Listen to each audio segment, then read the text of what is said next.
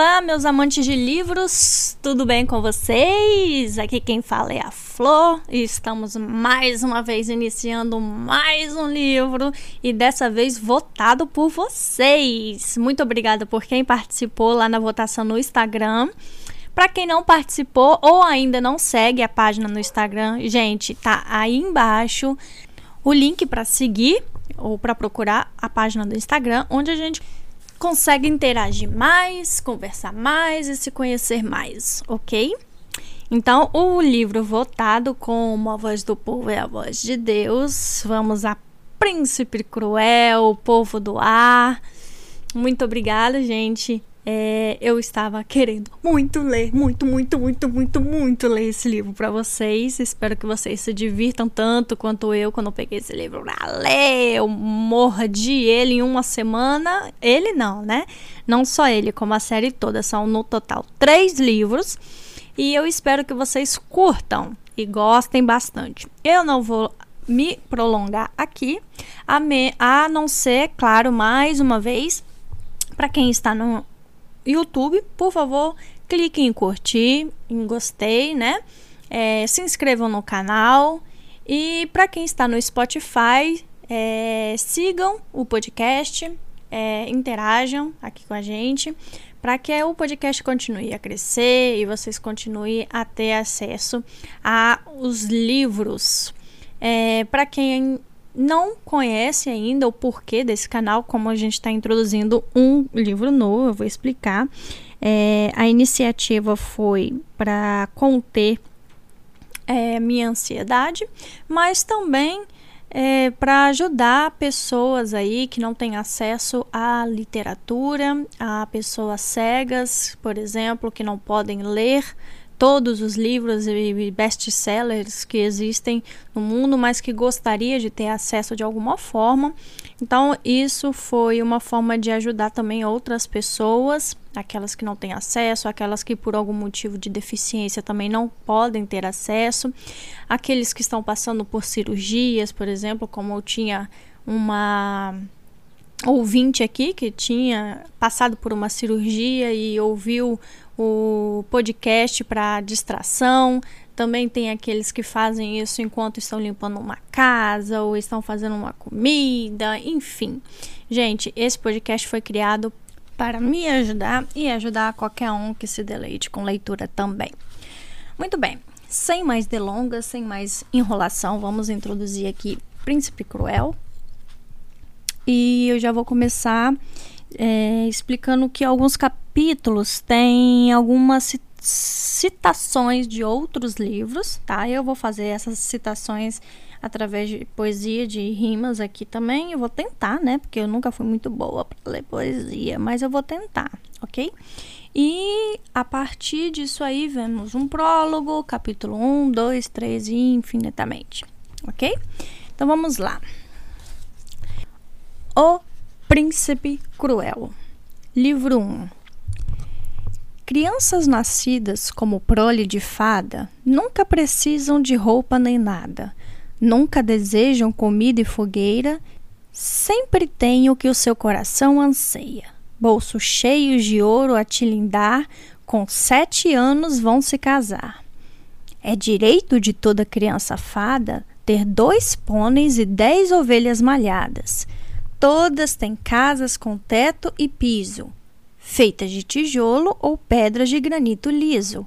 Elas vivem de cerejas, correm soltas pela mata. Eu adoraria ser filho de fada. Robert Graves. Prólogo. Em uma sonolenta tarde de sábado, um homem vestindo um casaco escuro e comprido hesitou na frente de uma casa numa rua arborizada. Ele não tinha estacionado seu carro nem tinha ido de táxi. Nenhum vizinho o vira andando pela calçada. Ele simplesmente apareceu como se tivesse dado um passo entre uma sombra e outra. O homem andou até a porta e levantou o punho para bater. Dentro da casa, Jude estava sentada no tapete da sala de estar, comendo palitinhos de peixe empanados, murchos por causa do micro-ondas e mergulhados em uma poça de ketchup. Sua irmã gêmea, Tarim, cochilava no sofá, encolhida sob um cobertor, o polegar enfiado na boca manchada de ponche de frutas. E do outro lado do sofá, a irmã mais velha delas, Vivienne, encarava a televisão, o olhar esquisito de pupilas partidas, grudado no desenho do rato que fugia do gato. Ela riu quando pareceu que o rato seria comido. Vivi não era feita às outras irmãs mais velhas, mas, como Jude e Tarim, de sete anos, eram idênticas, com os mesmos cabelos castanhos ondulados e rosto de queixo fino. Elas também se tornavam diferentes. Para Jude, os olhos de Vivi e as pontinhas levemente peludas de suas orelhas não eram muito mais estranhos do que ser a imagem espelhada de outra pessoa. E se Jude reparava no modo como as crianças do bairro evitavam Vivi, ou em como os pais cochichavam de maneira preocupada a respeito da garota, ela não achava que fosse algo realmente importante. Adultos viviam preocupados, sempre sussurrando. Tarim bocejou e se espreguiçou apertando a bochecha no joelho de Vivi. O sol brilhava lá fora, queimando o asfalto da entrada das casas. Motores de cortadores de grama zumbiam e crianças brincavam em piscinas de quintal. O pai das garotas estava no barracão do jardim, onde havia uma pequena oficina.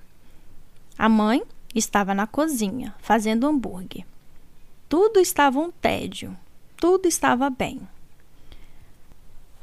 Quando a batida soou, Jude pulou para atender. Esperava que fosse uma das garotas da casa da frente, querendo jogar videogame ou convidando-a para nadar depois do jantar. O homem alto estava sobre o capacho, olhando para ela. Usava um casaco marrom de couro, apesar do calor. Os sapatos tinham solado de prata e fizeram um som seco quando ele pisou na entrada. Jude olhou para o rosto mal barbeado e tremeu. Mãe! gritou. Mãe! Tem uma pessoa aqui! A mãe veio da cozinha, secando as mãos da calça jeans, quando viu o homem e ficou pálida. Vá para o seu quarto! ordenou ajude com a voz assustadora. Agora! De quem essa menina é filha? perguntou o homem, apontando para ela. A voz tinha um sotaque estranho. Sua? Dele? De ninguém. A mãe nem olhou na direção de Jude. Ela não é filha de ninguém. Isso não era verdade. Jude e Tarim eram idênticas ao pai. Todo mundo falava isso. Ela deu alguns passos na direção da escada, mas não queria ficar sozinha no quarto. Vivi, pensou Jude. Vivi vai saber quem é o homem alto. Vivi vai saber o que fazer. Mas Jude não conseguiu se obrigar a dar mais um passo. Eu já vi muitas coisas impossíveis, disse o homem. Já vi a bolota antes do carvalho, já vi a fagulha antes da chama, mas nunca vi uma mulher morta viver, uma criança nascida do nada. A mãe pareceu não ter palavras. Seu corpo estava vibrando de tensão. Jude queria segurar a mão dela e apertar, mas não ousava. Duvidei de Balequim quando ele me contou que eu encontraria você aqui, disse o homem com a voz mais suave agora. Os ossos da mulher mundana e da criança natimorta nos restos queimados da minha propriedade foram convincentes. Tem ideia do que é voltar da batalha e encontrar sua esposa morta, seu único herdeiro com ela? Encontrar sua vida reduzida a cinzas? A mãe balançou a cabeça. Não como se estivesse respondendo, mas como se estivesse tentando afastar as palavras. Ele deu um passo em sua direção e ela deu um passo para trás. Havia algum problema na perna do homem alto ele se movimentava com rigidez, como se estivesse sentindo dor. A luz era diferente no saguão da entrada, e Jude conseguia notar o tom esverdeado esquisito da pele dele, o jeito como os dentes inferiores pareciam grandes demais para a boca. Ela também notou que os olhos do homem eram iguais aos de Vivi. Eu nunca seria feliz com você, disse a mãe. Seu mundo não é para pessoas como eu. Um homem alto a olhou por um longo momento. Você fez um voto, disse ele por fim. Ela empinou o queixo. E renunciei a ele. O olhar do homem foi até Jude, e sua expressão ficou mais dura. O que vale a promessa de uma esposa mortal? Acho que tenho minha resposta. A mãe se virou e, ao perceber o olhar dela, Jude correu para a sala. Tarim ainda estava dormindo. A televisão ainda estava ligada. Viviane ergueu o rosto, os olhos felinos semicerrados. Quem está na porta? perguntou ela. Houve uma discussão um homem assustador, respondeu Jude sem fôlego, embora mal tivesse corrido. Seu coração estava em disparada. Temos que subir. Ela não ligava que a mãe só tinha dito para ela subir. Não subiria sozinha. Com um suspiro, Vivi saiu do sofá e acordou Tarim. Sonolenta, a gêmea de Jude a seguiu pelo corredor. Quando correram em direção aos degraus encarpados, Jude viu seu pai entrando, vindo do jardim. Segurava um machado feito para ser uma réplica quase exata de outro que ele estudara no museu na Islândia. Não era incomum vê-lo com um machado. Ele e seus amigos gostavam de armas antigas e passavam bastante tempo falando sobre cultura material e projetando lâminas fantásticas. Na verdade, o que parecia estranho era o jeito como ele segurava a arma, como se fosse. O pai lançou o machado na direção do homem alto. Ele nunca havia nem levantado a mão para Jude e as irmãs. Nem mesmo quando elas se metiam em encrencas grandes. Ele não machucava ninguém. Era incapaz disso. E ainda assim e ainda assim, o machado passou pelo homem alto e acertou a soleira da porta. Tarim deu um gritinho e tapou a boca com as mãos. O homem alto sacou uma lâmina curva que estava escondida sob o casaco de couro. Uma espada, tipo aquelas das histórias de aventura. Seu pai estava tentando soltar o machado da moldura da porta quando o sujeito lhe cravou a lâmina na barriga, empurrando-o para cima. O som foi de palitos se quebrando e um urro animalesco. O pai caiu no tapete da entrada, sobre o qual a mãe sempre reclamava quando as meninas sujavam de lama. O tapete estava ficando vermelho. A mãe gritou. Jude gritou. Tari e Vivi gritaram. Todo mundo parecia estar gritando, menos o homem alto. Vem aqui, disse ele, olhando diretamente para Vivi. Se, seu monstro! gritou a mãe, correndo para a cozinha. Ele está morto! Não fuja de mim, disse o homem para ela. Não depois do que você fez. Se fugir de novo, eu juro que mas ela fugiu e estava quase virando no corredor quando a espada acertou pelas costas, derrubando-a no linóleo, os braços jogando os imãs da geladeira no chão. O cheiro de sangue fresco estava denso no ar, feito metal úmido e quente, como as esponjas que a mãe usava para limpar a frigideira quando alguma coisa grudava. Jude avançou para o homem e começou a socar seu peito, a chutar suas pernas. Ela sequer conseguia sentir medo. Aliás, não sabia dizer nem se estava sentindo alguma coisa. O homem não deu atenção a Jude. Por um longo momento, simplesmente ficou ali parado, como se não conseguisse acreditar no que tinha feito, como se desejasse poder voltar atrás cinco minutos. Em seguida, se apoiou em um dos joelhos e segurou os ombros da menina. Ele prendeu os braços de Jude junto ao corpo para que ela parasse com os golpes, mas sequer olhou em sua direção enquanto fazia isso. O olhar dele estava grudado em Vivienne. Você foi roubada de mim, disse o homem. Vim levá-la para seu verdadeiro lar em Efferham, embaixo da colina. Lá você será rica de maneira inimaginável.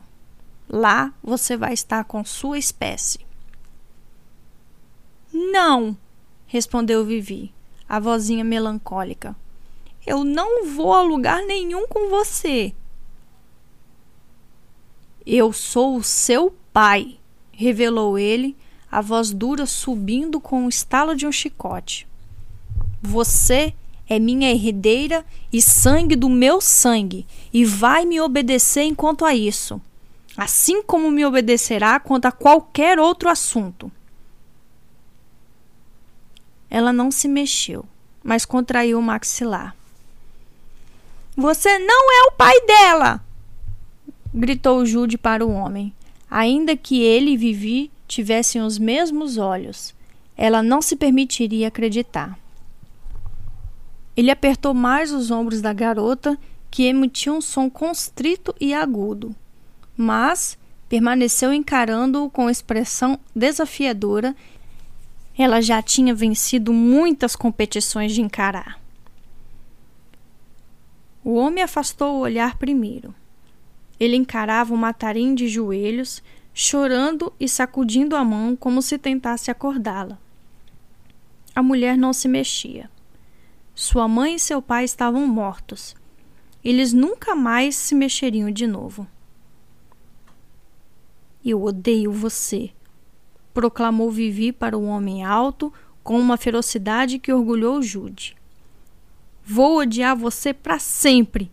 Juro que vou. A expressão pétrea do homem não mudou. Ainda assim, você vem comigo. Prepare essas pequenas humanas, pegue poucas coisas. Vamos partir antes de escurecer. Vivienne empinou o queixo. Não mexa com elas. Se tiver que me levar, tudo bem, mas não mexa com elas. Ele encarou Vivi e riu com deboche. Hum, você protegeria suas irmãs de mim, é? Diga-me então para onde você vai levá-las. Vivi não respondeu. Elas não tinham avós, nenhum familiar vivo. Não que soubessem, pelo menos. Ele olhou para Jude mais uma vez, soltou seus ombros e ficou de pé. Elas são prole da minha esposa, e assim minha responsabilidade. Posso ser cruel, um monstro e um assassino, mas não fujo das minhas responsabilidades. E você também não deveria fugir das suas, não como irmã mais velha. Anos depois, quando Jude repassava os acontecimentos, ela não conseguia se lembrar da parte em que fizeram as malas. O choque parecia ter apagado aquela hora completamente. De algum modo, Vivi deve ter encontrado bolsas, guardado os livros e brinquedos favoritos das três, junto com fotografias e pijamas e casacos e camisas. Ou, talvez Judy tivesse feito a própria mala. Vivi nunca soube dizer com certeza. Não conseguia imaginar como fizeram as malas com os corpos dos pais esfriando no andar de baixo. Não conseguia se lembrar de como se sentiram e, conforme os anos foram passando, não conseguia se obrigar a sentir de novo. O horror daqueles assassinatos foi se apagando com o tempo. Suas lembranças do dia ficaram indistintas. Um cavalo negro pastava no gramado quando elas saíram. Os olhos do bicho eram grandes e suaves. Jude teve vontade de abraçá-lo e de encostar o rosto na crina sedosa. Mas antes que pudessem fazê-lo, o homem alto a posicionou na cela com Tarim, manuseando-as feito bagagem e não como crianças. Colocou Vivi sentada atrás dele. Segure-se, ordenou.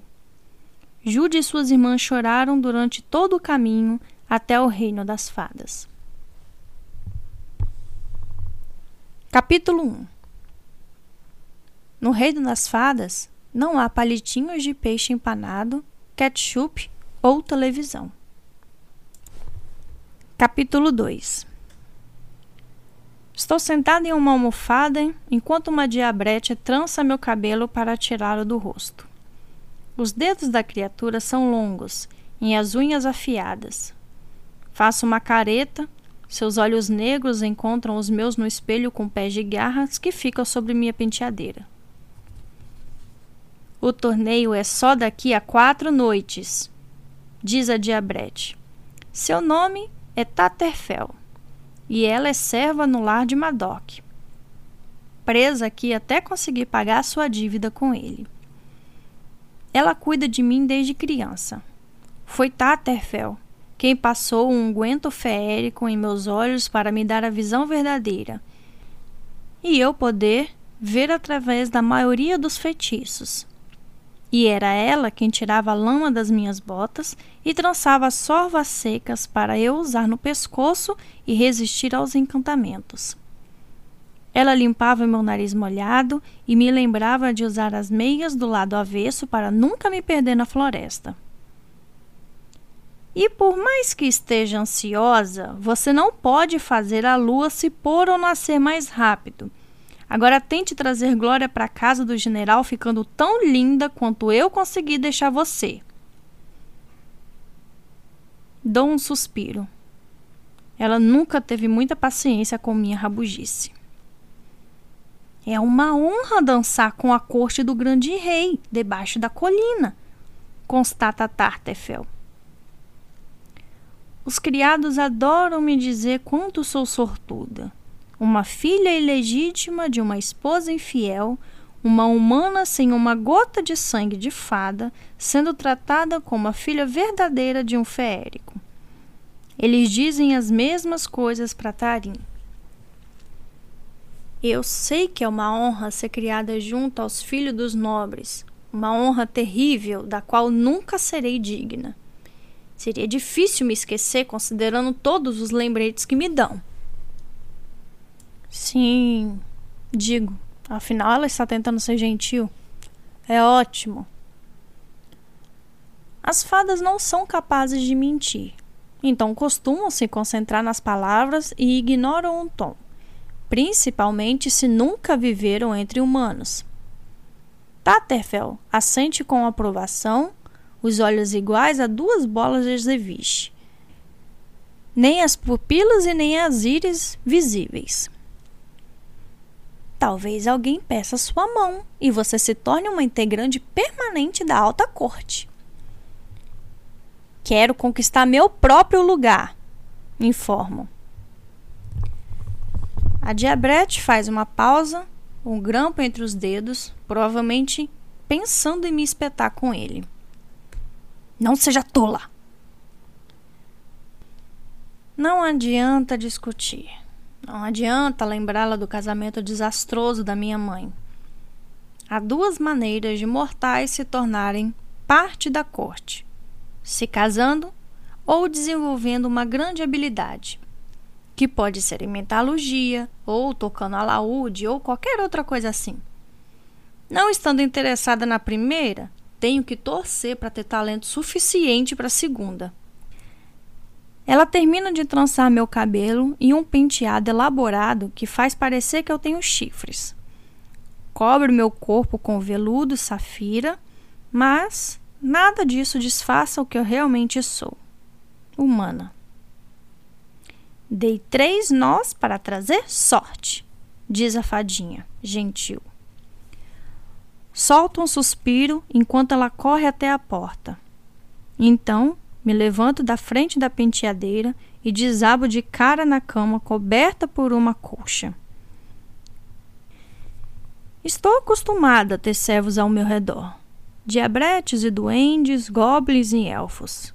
Asas transparentes e unhas verdes, chifres e presas. Já estou no reino das fadas há dez anos. Nada mais me parece estranho. Aqui a estranha sou eu, com meus dedos gordos, orelhas redondas e vida efêmera. Dez anos é muito para o humano. Depois que Madoc nos sequestrou do mundo humano, ele nos levou para suas propriedades em Smirre, a Ilha do Poder, onde o grande rei de Elferham também mantém sua fortaleza. Lá, Madoc nos criou, Vivienne, Tarim e eu, por uma obrigação de honra. Embora eu e Tarim sejamos prova da traição de minha mãe, somos filhas da esposa dele e, pelos costumes do reino das fadas, somos também problema dele. Como general do grande rei, Madoc viajava com frequência para lutar pela coroa. Mas fomos bem cuidadas mesmo assim. Dormíamos em colchões feitos das sementes macias de dente de leão.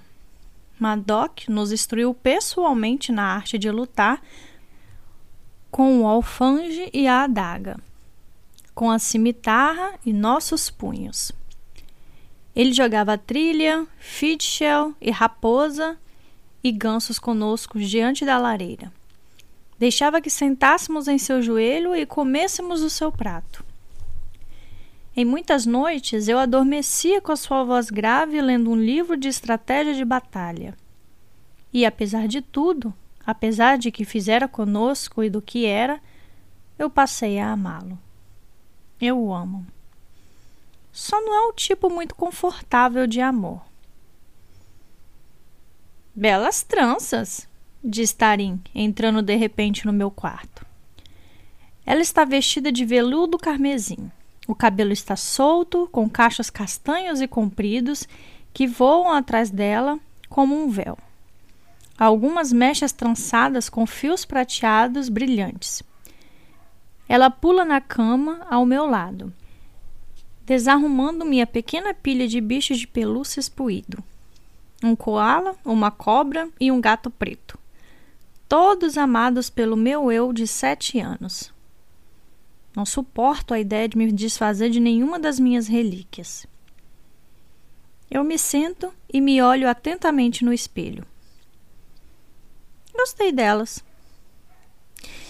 Estou tendo uma premonição, declara Tarim, me surpreendendo. Nós vamos nos divertir hoje. Nos divertir? Estava me imaginando em nosso caminho de sempre, franzindo a testa para as pessoas e me perguntando se eu conseguiria me sair bem no torneio a ponto de impressionar alguém da família real e ganhar o título de cavaleira. Fico agitada só de imaginar. Mas, mesmo assim, penso nisso constantemente. Meu polegar passa pela ponta ausente do meu anelar, meu tique nervoso. Sim, diz ela me cutucando nas costelas. Ei, ai! Eu me afasto. O que exatamente esse plano envolve? Em geral, quando vamos à corte, nós nos escondemos. Já vimos algumas coisas bem interessantes, mas de longe. Ela joga as mãos para o alto. Como assim? O que diversão envolve? É divertido, horas. Solta uma gargalhada nervosa. Você também não faz ideia, faz? Tudo bem. Vamos ver se você tem o dom da profecia. Nós estamos ficando mais velhas e as coisas estão mudando. Nós estamos mudando. E por mais ansiosa que eu esteja com isso, também estou com medo. Tarim sai da minha cama e estica o braço, como se fosse minha acompanhante em uma dança. Eu me permito ser erguida e guiada para fora do quarto. A mão verificando automaticamente se a faca ainda está presa no meu quadril. O interior da casa de Madoc é de gesso branco com vigas enormes rudimentares de madeira. As vidraças nas janelas são tingidas de cinza, como se tivessem fumaças encurralada, o que deixa a iluminação meio estranha. Quando Tarim e eu chegamos ao fim da escadaria em espiral, flagro Vivi escondida em uma pequena sacada franzindo a testa para uma revista em quadrinhos roubada do mundo humano. Vivi sorri para mim. Está usando calça jeans e uma blusa leve. Então, obviamente, não pretende ir ao baile. Sendo filha legítima de Madoc, ela não sente qualquer tipo de pressão para agradá-lo. Simplesmente faz o que quer. Inclusive, lê revistas que podem ter grampos de ferro em vez de cola segurando as páginas, sem se importar se seus dedos vão se queimar. Vão a algum lugar? perguntou ela das sombras, assustando Tarim. Vivi sabe perfeitamente bem para onde vamos. Quando chegamos aqui, Tarim, Vivi e eu costumávamos nos aconchegar na cama espaçosa de Vivi e conversar sobre o que lembrávamos de nossa casa. Falávamos sobre as comidas que mamãe queimava e sobre a pipoca que papai fazia. Sobre os nomes dos nossos vizinhos, o cheiro da casa, de como era a escola, as férias, o gosto da cobertura dos bolos de aniversário. Conversávamos sobre os programas aos quais assistíamos, relembrávamos das histórias e repetíamos os diálogos até nossas lembranças ficarem fracas e irreais. Agora não fazemos mais isso. Nada de aconchegos na cama, nem de recordações. Todas as nossas novas lembranças são daqui. E Vivi só tem um leve interesse por elas. Ela jurou odiar Madoc para sempre e se manteve fiel à promessa. Quando não estava ocupada pensando em nossa casa, ela era um terror quebrava as coisas, gritava, berrava e nos beliscava quando estávamos contentes. Chegou uma hora em que parou com isso.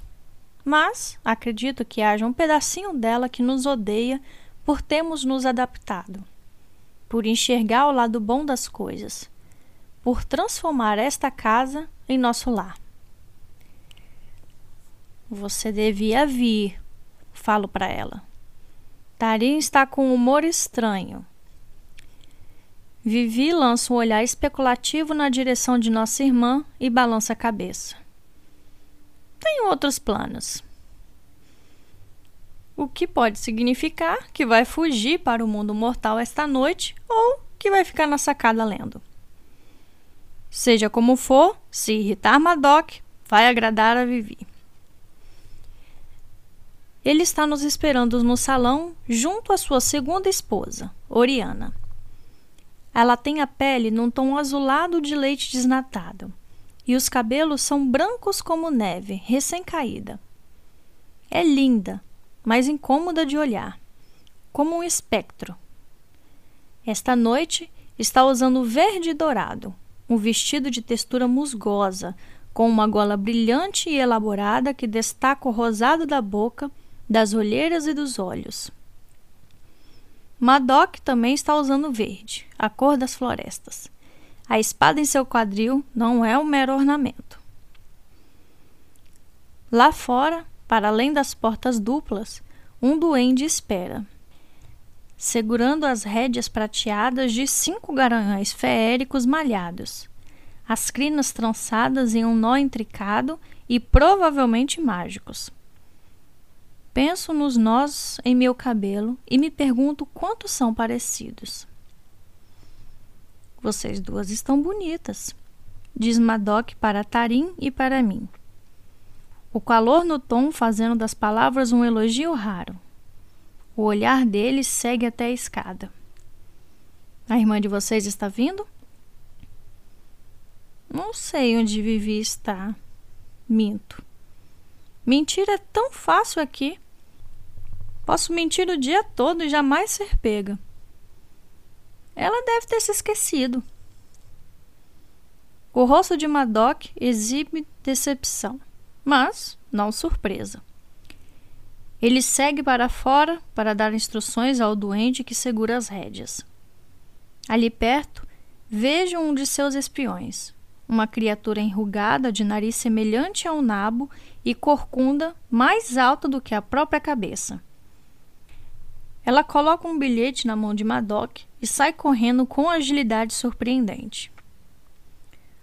Oriana nos examina com atenção, como se esperasse encontrar alguma falha. Tomem cuidado hoje, diz. Prometam que não vou comer beber ou dançar. Já estivemos na corte antes, lembrou ela. Uma não resposta feérica como qualquer outra. Talvez você achem que sal é proteção suficiente, mas vocês crianças são esquecidas. É melhor ficar sem. Quanto a dançar, quando começam, humanos dançam até a morte, se não os impedirmos. Olho para meus pés e não digo nada.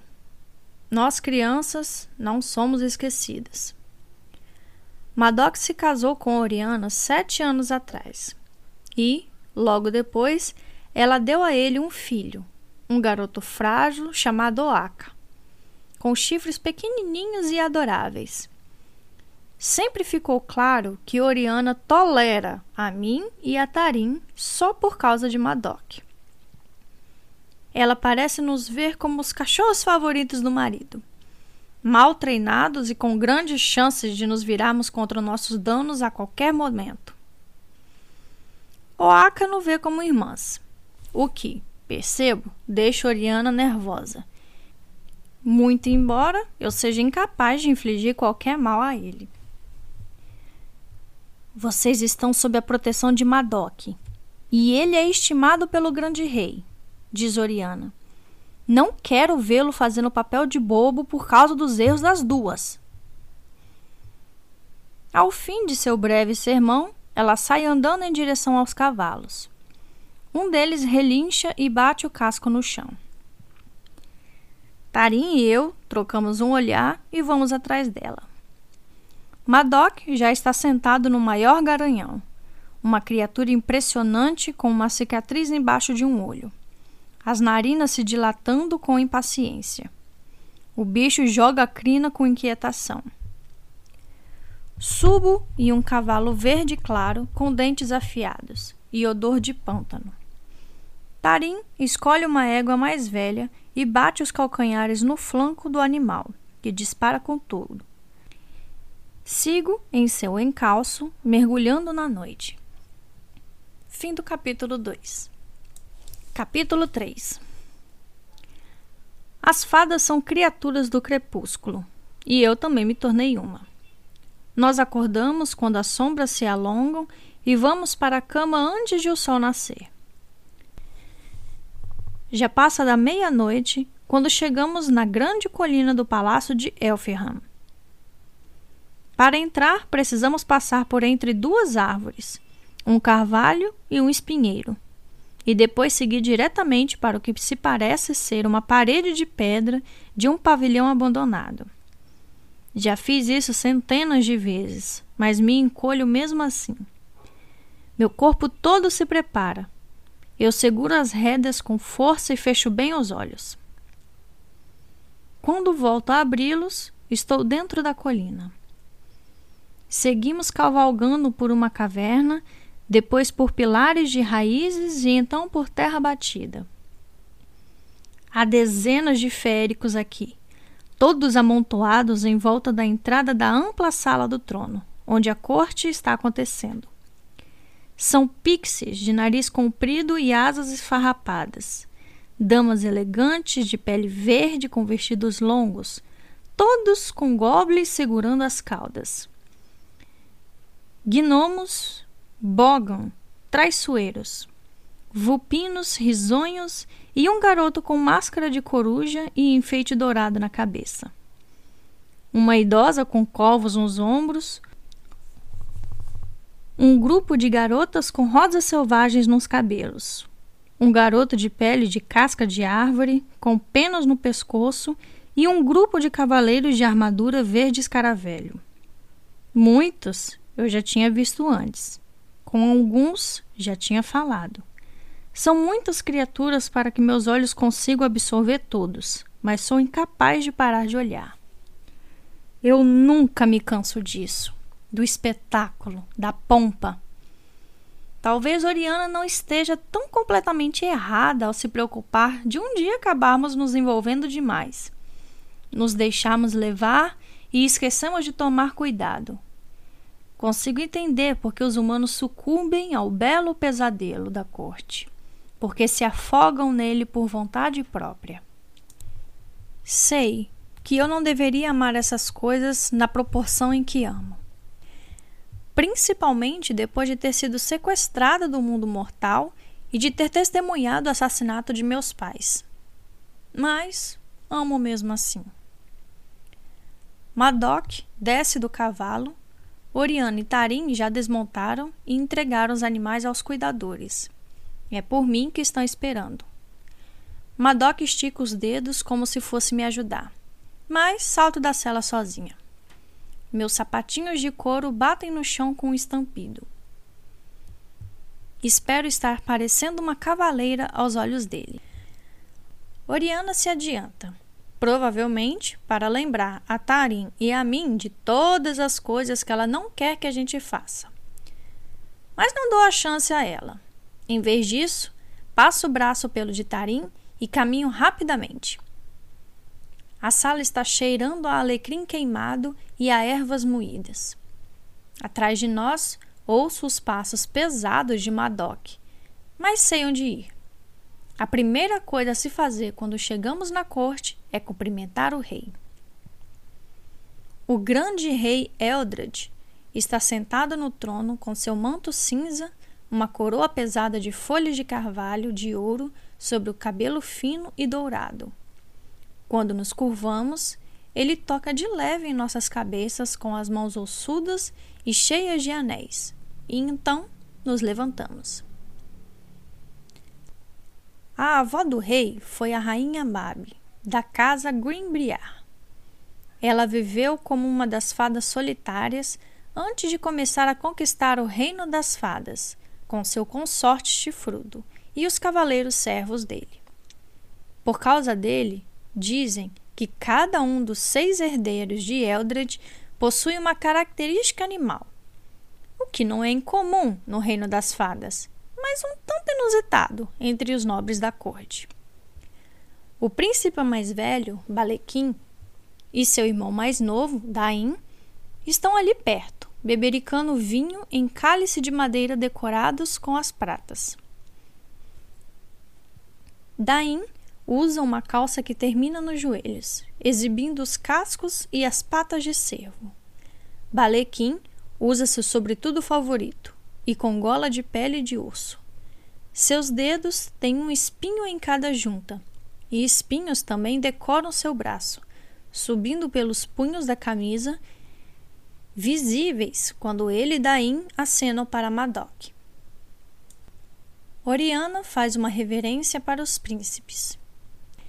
Embora Daim e Balequim estejam juntos, eles costumam se desentender entre si e com a irmã, Elohim, com tanta frequência que a corte é considerada dividida em três círculos rivais de influência. O príncipe Balequim, o primogênito, e seu grupo são conhecidos como os Círculos dos Quíscalos. Aqueles que gostam de diversão e desprezam qualquer coisa que atrapalhe. Eles bebem até passar mal e se anestesiam com pós venenosos e prazerosos. É o círculo mais festeiro. Embora o próprio Balequim sempre esteja perfeitamente composto e sóbrio quando fala comigo. Acho que eu poderia me rebelar e torcer para impressioná-lo. Mas prefiro não fazer isso. A princesa Elohim, a segunda a nascer, tem os círculos das cotovias. Eles valorizam a arte acima de tudo. Vários mortais já caíram nas graças de seu círculo, Mas, como não tenho muita habilidade com alaúde nem na declamação de poesias, não tenho chances de me tornar um deles. O príncipe Daim, o terceiro deles, lidera o que é conhecido como Círculo dos Falcões. Cavaleiros, guerreiros e estrategistas estão entre eles. Madoc, obviamente, pertence a esse círculo. Eles falam sobre honra, mas se importam mesmo é com poder. Sou boa o suficiente com uma lâmina e entendo de estratégia. Só preciso de uma oportunidade para provar meu valor. Vão se divertir, diz Madoc para nós. Com o um olhar para os príncipes, Tarim e eu seguimos para o meio da multidão.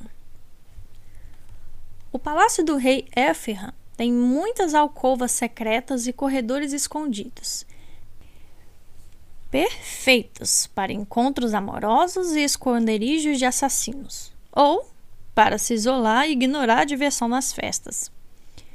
Quando Tarim e eu éramos pequenas, nós nos escondíamos embaixo das longas mesas de banquetes, mas, desde que ela determinou que somos damas elegantes, grandinhas demais para sujarmos nossos vestidos engatinhando no chão, tivemos que encontrar um lugar melhor.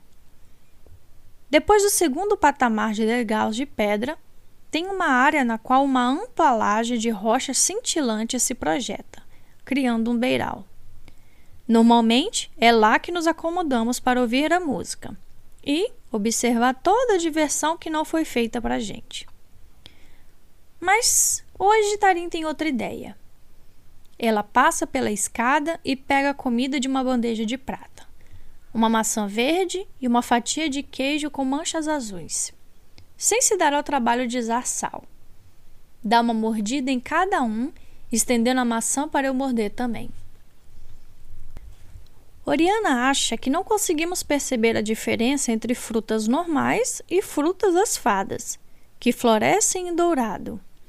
A carne é vermelha e densa, e o cheiro enjoativo empesteia as florestas na época da colheita. Sinto a maçã crocante e fria na boca. Revezamos as mordidas até chegar ao miolo, ao qual devoramos em duas dentadas.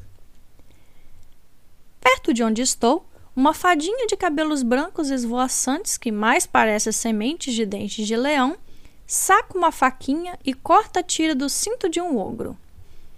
É um trabalho sorrateiro. Um momento depois, a espada e a bolsa dele somem.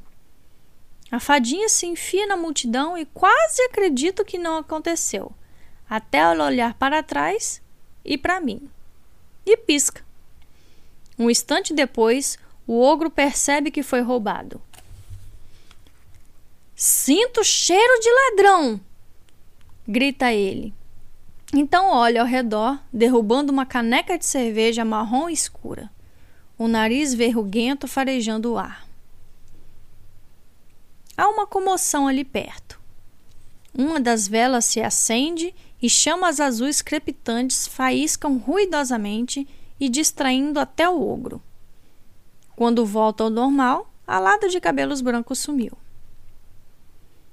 Com um meio sorriso, eu me viro para Tarim, que está admirando os dançarinos com anseio, alheia aos arredores.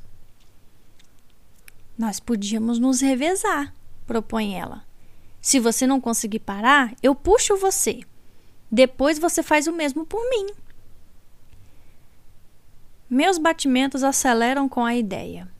Olho para a festa, para as pessoas tentando reunir a mesma ousadia de alguém capaz de furtar um ogro bem debaixo do nariz dele. A princesa Halloween rodopia no centro de uma roda de cotovias. Sua pele é de um dourado cintilante. O cabelo do verde profundo das eras. Ao lado dela, um garoto humano toca uma rebeca. Mais dois mortais o acompanham com menos destreza, porém com mais alegria em ukelelês.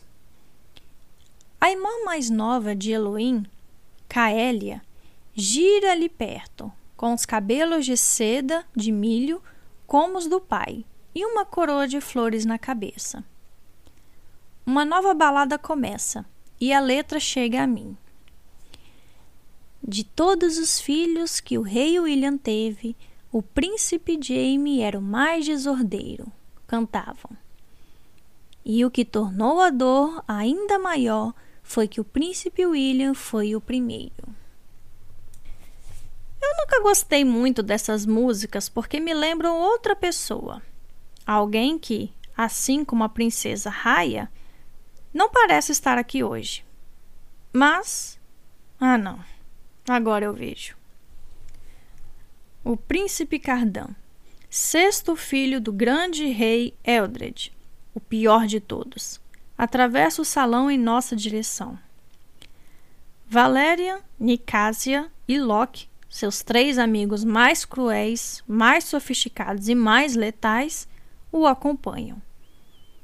A multidão se abre e faz silêncio, se curvando conforme eles passam. Cardan ostenta a expressão de desprezo de sempre, ressaltada pelo lápis preto na linha d'água dos olhos e pelo aro dourado no cabelo escuro.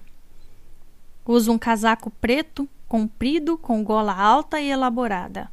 A peça toda bordada com uma estampa de constelações. Valéria está usando vermelho escuro. Dois rubis cintilam nos punhos cada um como uma gota de sangue congelado.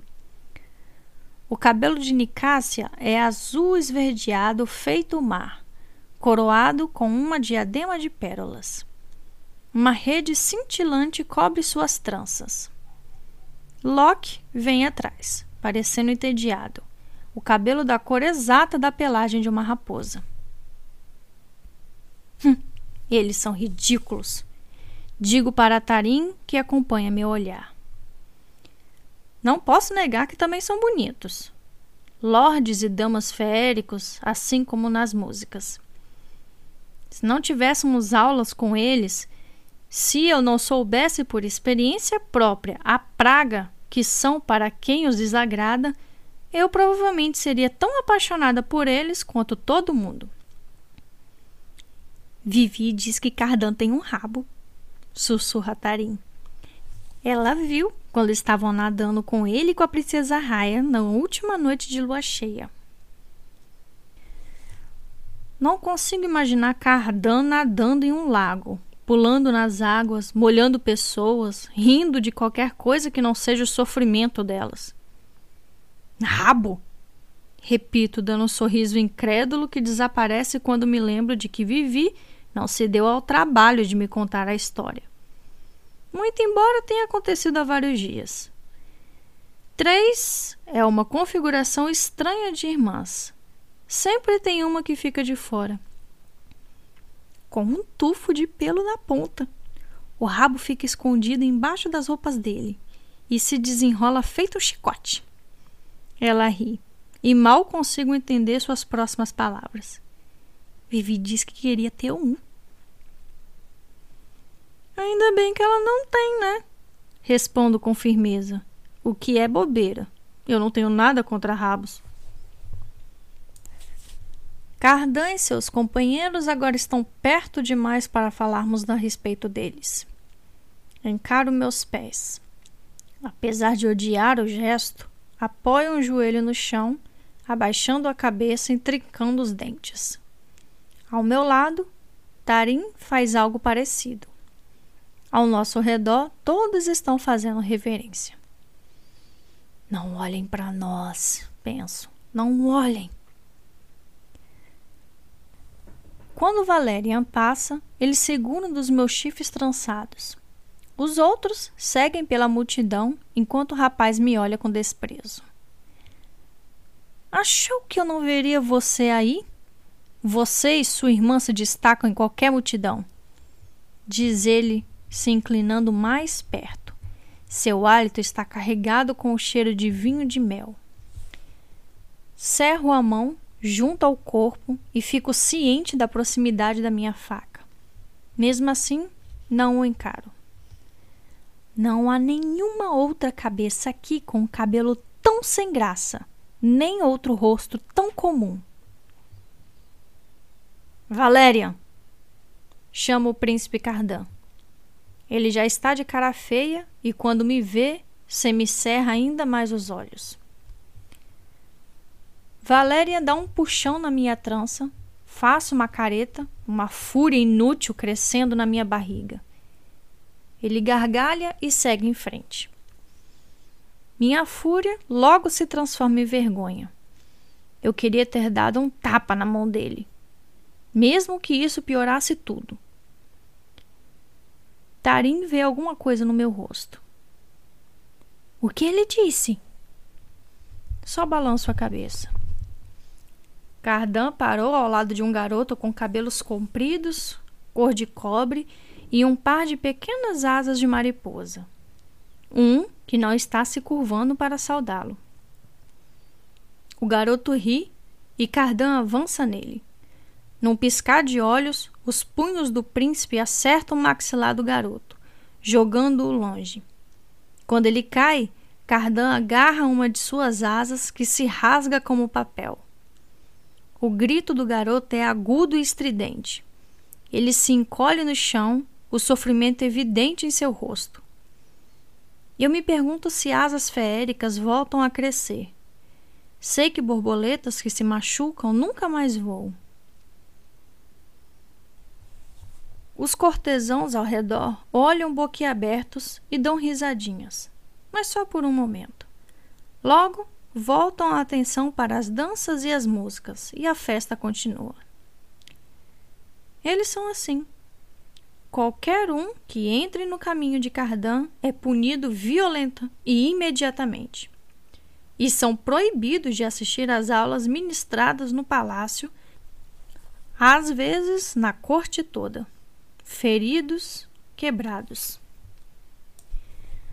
Quando Cardan passa pelo garoto, aparentemente já tendo lhe dado a lição, eu fico grata por ele ter mais cinco irmãos e irmãs dignos. É praticamente garantido que Cardan nunca se sente no trono. Não quero pensar nele com mais poder do que já tem. Até Nicásia e Valerian trocam um olhar controlado. Mas Valerian dá de ombros e segue Cardan. Locke, porém, para ao lado do garoto e se inclina para ajudá-lo a se levantar. Os amigos do garoto se aproximam para levá-lo embora. E naquele momento, um gesto um tanto improvável, Loki ergue o olhar. Os olhos castanhos de raposa encontram os meus e se arregalam de surpresa. Estou imobilizada, meu coração disparado, Preparo-me para mais desprezo. Mas então ele sorri e dá uma piscadela, como se reconhecendo que foi pego no flagra, como se estivéssemos compartilhando um segredo, como se ele não me considerasse um ser desprezível, como se não achasse minha mortalidade contagiosa. Pare de olhar para ele, exige Tarim. Você não viu começo a explicar, mas ela me interrompe segurando minha mão e me puxa na direção da escadaria para nosso patamar de rocha cintilante, onde podemos nos esconder. Ela crava as unhas na minha pele. Não dê a eles ainda mais motivos para perturbar você. A intensidade de seu aperto me leva a acariciar as costas da minha mão. As unhas de Tarim ficaram marcadas na minha pele. Eu olho para onde Loki estava, mas a multidão já o engoliu. Fim do capítulo 3. Muito bem, muito bem, muito bem, pessoal. Muito bem, pessoal. Começamos aí mais o início de um livro. Espero que vocês tenham gostado. Espero continuar trazendo para vocês aqui é, todos os capítulos que a gente possa se divertir cada vez mais. Mais uma vez, peço a vocês que estão no YouTube para curtir esse capítulo ou acompanhar a página. A galera do Spotify, por favor, sigam o podcast para dar mais mobilidade. E, bom, é isso aí. não tenho muito mais o que falar. Agradeço a todos pela assistência e até os próximos capítulos. Tchau!